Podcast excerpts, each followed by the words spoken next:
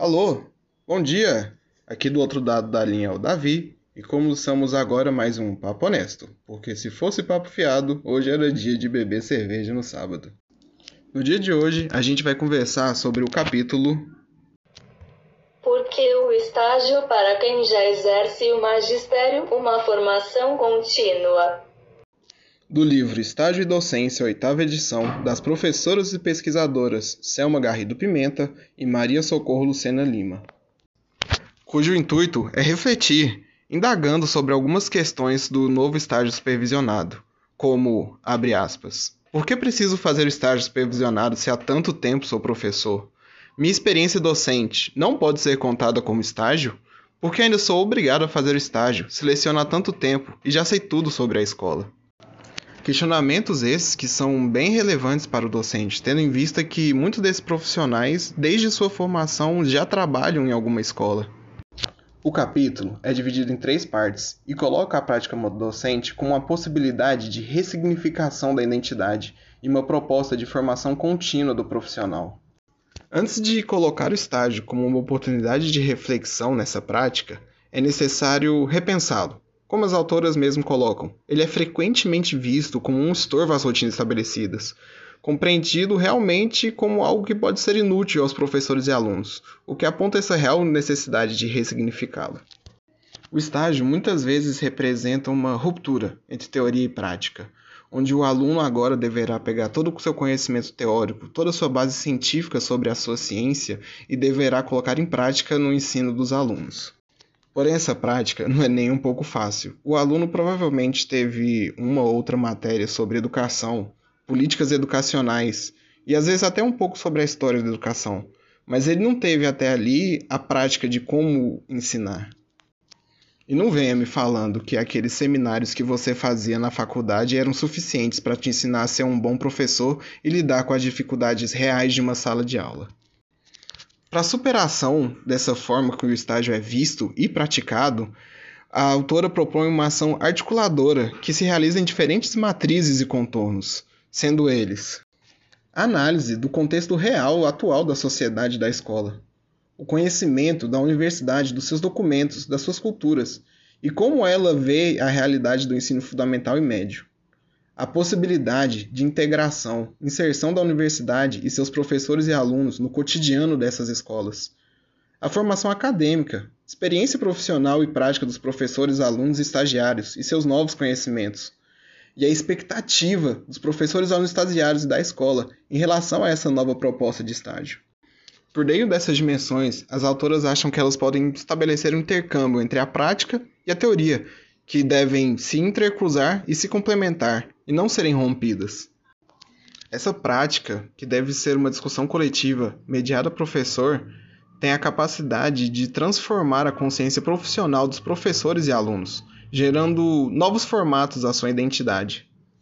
Essa identidade deve buscar romper com o senso comum, pois esse senso comum muitas vezes é criado quando olhamos a escola de fora para dentro, sem considerar sua estrutura física, política, social, tanto quanto seus alunos e professores. Então, cabe a nós colocar o professor no centro do seu trabalho, olhando a escola de dentro para fora. Colocando esse novo estágio como um espaço de diálogo e de lições, para descobrir novos caminhos, superar novos obstáculos e construir um jeito de caminhar a educação que favoreça os resultados melhores da aprendizagem dos alunos, e não apenas formem alunos. Além de melhorar a prática na escola, tanto para o aluno quanto o professor, essa prática tende a uma formação inicial e contínua, articulada, que inicia um processo de valorização identitária e profissional do professor. Por fim, as autoras consideram então que o estágio deve ser um local de dialética, uma constante criação de conhecimento novo a partir da superação, seja pela negação ou incorporação daquilo que já era conhecido. E é a partir dessas propostas que a autora considera o estágio como um espaço de formação contínua, de desenvolvimento profissional, que vai ser assentado em três eixos: o conceitual, o metodológico e o político. No eixo conceitual, a autora vai colocar o estágio como reflexão da prática docente. O ser humano precisa reaprender e pensar a sua vivência. E a formação contínua dá possibilidade para esse serviço de reflexão. sempre uma perspectiva histórica, pois muito já foi produzido até aqui e não vale a pena descartar nada, e coletiva, pois ela levanta questões do cotidiano e por meio da análise deles, você reconhece implicações sociais, econômicas, culturais e ideológicas que serão diferentes na vivência de todos aqueles que estão ali se formando professores. E para exemplificar essa reflexão dentro do estágio, a autora coloca cinco pontos, cinco perspectivas diferentes em que você pode mudar o objeto do estudo, o foco do seu estudo. No primeiro exemplo, as autoras propõem, para aqueles alunos que já exercem o magistério, mas ainda não se formaram, que analisem suas relações de trabalho a qual estão submetidos, levantando quais são as possibilidades de trabalho no professor e seu cotidiano, e da escola como organização. O segundo momento faz uma reflexão entre os referenciais teóricos e as atividades coletivas e individuais, que elas chamam de diálogos entre pares com o objetivo de colocar o estágio como significativo para o projeto pedagógico coletivo do curso. Já na terceira instância, elas enfatizam a troca de experiência do professor com seus alunos e seus colegas de trabalho, sendo essa uma experiência, entre aspas, mediada pela análise crítica contextualizada. Chegando ao quarto tópico, as autoras colocam a reflexão como objeto de estudo de vida e do trabalho do professor, para observar quais são seus resultados na formação dos alunos. E por último, a cultura docente. Ou seja, quais são os hábitos dos professores naquela instituição escolar, seus vícios, suas qualidades e as influências recebidas de fora também. E como essa cultura, hábitos, reagem aos impactos nas reformas e mudanças estruturais que o âmbito escolar sofre ao passar dos anos e culturas. E reafirma, no final dos tópicos, que o estágio pode ser um espaço onde todas essas questões sejam amplamente discutidas. Como eixo metodológico, as autoras colocam o estágio como, entre aspas, caminho da metodologia como recurso, a metodologia como postura. Ou seja, a metodologia agora não vai ser mais um como fazer, como elaborar, como aplicar técnicas de ensino ela será uma atitude de como o professor se estabelece com a sua área de conhecimento, como ele compreende o mundo que ensina, e quais são seus valores e éticas profissionais que dão sentido à sua profissão. Mudança de postura é essa que deve ser feita para a autora em três pilares: análise da prática docente, a relação teórica e prática e o trabalho docente nas escolas como categoria principal dessa atividade. Porém, essa mudança deve considerar a força de práticas já enraizadas e crença nas instituições e nas ações de seus profissionais. Por isso, cabe ao estágio questionar essas metodologias e éticas para as finalidades do ensino e da educação, envolvendo mudanças que vão além do trabalho a outros aspectos da vida, seja a dimensão de identidade profissional e social, a leitura do mundo que se faz e como se porta o profissional com uma aprendizagem, seja a própria ou a do aluno. E por fim, acaba citando algumas perguntas pedagógicas sugeridas pelo pesquisador Larcão, que vão da descrição, interpretação, confronto e reconstrução de uma verdade. A descrição, ele coloca as perguntas: o que faço? O que penso? Como interpretação, o que significa isso? como confronto, como me tornei assim? E como reconstrução, como poderei me modificar? Criando assim um ciclo de perguntas que vão gerando respostas, que geram mais uma pergunta, para que nós não nos estagnemos com as verdades que vamos constituindo em nossa formação ao passar do tempo, sem deixar que essa formação contínua seja individual pois é compartilhando nossas experiências que teremos noção das reais dificuldades que enfrentaremos nas escolas, dentro das salas de aulas, formando o que a autora chama de memórias de formação, que seriam os retratos reais das condições de vida e de trabalho dos professores.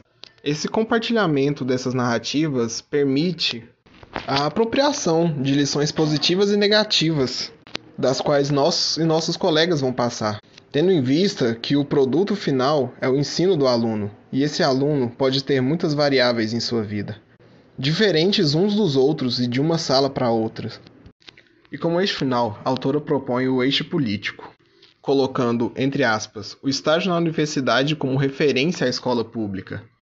Voltando à questão de que o estágio precisa ser um reflexo do que acontece de verdade na escola pública, considerando a formação incluída da jornada de trabalho e nas ações promovidas pela Secretaria de Educação e Informação de Programas nessas escolas. Independente da metodologia, do autor e da perspectiva, é necessário que se coloque a escola como ponto de partida e de chegada nos estágios. Analisando o momento histórico vivenciado pelo professor como profissional, para que ele possa responder legalmente sobre sua certificação e sobre sua qualificação.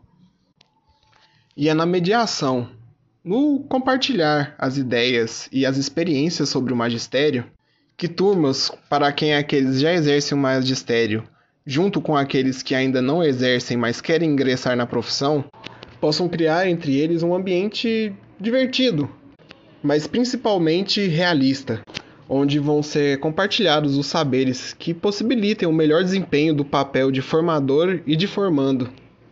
E é nesse eixo político que a autora dá sentido à presença de quem já exerce o magistério no estágio, mostrando que esse trabalho requer uma constante revisão prática e uma incessante busca na qualidade de sua educação. Diante desse texto, como tópico final, ressignificando os saberes por meio do estágio, a autora propõe que cada professor recorde o seu jeito profissional no primeiro dia de aula e faça uma comparação com a sua postura de hoje, para reconhecerem o quanto aprenderam e o quanto foram desafiadoras as situações por que passaram e como as conduziram diante das opções pedagógicas profissionais que tinham. Além de perceber suas novas concepções sobre a escola, suas tradições, quais são seus convívios e como ela se organiza. E reforça que a luta por um estágio melhor abre aspas, vincula-se à luta pela melhoria dos cursos de formação de professores, pela valorização do magistério e por uma escola de ensino fundamental e médio que sejam mais democráticas, fecha aspas. Defendendo que uma formação contínua seja iluminada por uma prática que ressignifique a teoria e que ela seja feita por todas. Uma grande ciranda, segundo a autora, que passo a passo, de volta em volta, descobriríamos a aventura de ser sempre estagiários, eternos aprendizes, porque é contínuo ser humano e não um curso. E é com os tópicos desse capítulo que finalizo meu podcast. O estágio é uma oportunidade de reflexão para a prática do docente, para que ele tenha uma formação contínua, com base em alguns eixos que o ajudarão a responder perguntas e formular novas durante a sua caminhada, para que ele possa, no dia a dia, ressignificar seus saberes, se tornar um bom professor sem deixar com que sua profissão seja desvalorizada, que o meio em que trabalha seja julgado por quem não o conhece direito, e que cada vez mais estejamos próximos de responder, cada um por si, o que é ser um bom professor. Espero que tenham gostado. Fica aqui a reflexão do capítulo Por que o estágio para quem já exerce magistério, uma formação contínua. Até o próximo Papo Honesto. Vejo vocês na quarta.